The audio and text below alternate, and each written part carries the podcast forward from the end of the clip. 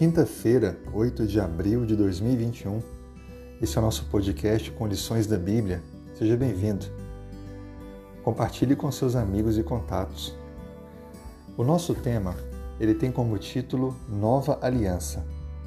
Estamos aprendendo um pouco mais sobre a promessa, a aliança eterna de Deus. Vamos agora acompanhar a leitura de Jeremias 31, versos 31 a 33. Eis aí vem dias, diz o Senhor, em que firmarei nova aliança com a casa de Israel e com a casa de Judá. Não conforme a aliança que fiz com seus pais no dia em que os tomei pela mão para os tirar da terra do Egito. Porquanto eles anularam a minha aliança não obstante eu os haver desposado, diz o Senhor. Porque esta é a aliança que firmarei com a casa de Israel. Depois daqueles dias, diz o Senhor, na mente lhes imprimirei as minhas leis, e também no coração as escreverei. Serei o seu Deus, e eles serão o meu povo. Veja que esse texto ele destaca para nós alguns aspectos importantes. Ele de, define aliança, mas aparece a expressão nova aliança. Essa é a primeira vez que a expressão nova, ligado à aliança, é mencionado em toda a Bíblia. A aliança havia sido feita desde o início com Abraão, mas agora aparece o termo nova aliança. Por que nova? Fica bem claro, pelo próprio texto, que Deus se refere ao descumprimento por parte do povo na aliança. A desobediência do povo anulou a aliança. Não foi Deus que a anulou, mas as pessoas, a descendência, aqueles que deveriam apenas confiar, crer em Deus e cumprir a sua parte na aliança. Desta maneira, fica bem claro para nós também outro detalhe.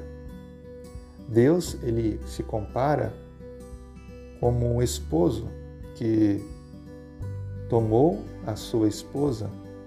No final do verso 32 diz: Porquanto anularam a minha aliança, não obstante eu os haver desposado, diz o Senhor. Veja que o relacionamento de Deus com a igreja é um relacionamento de amor, assim como deve ser o relacionamento entre o marido com sua esposa.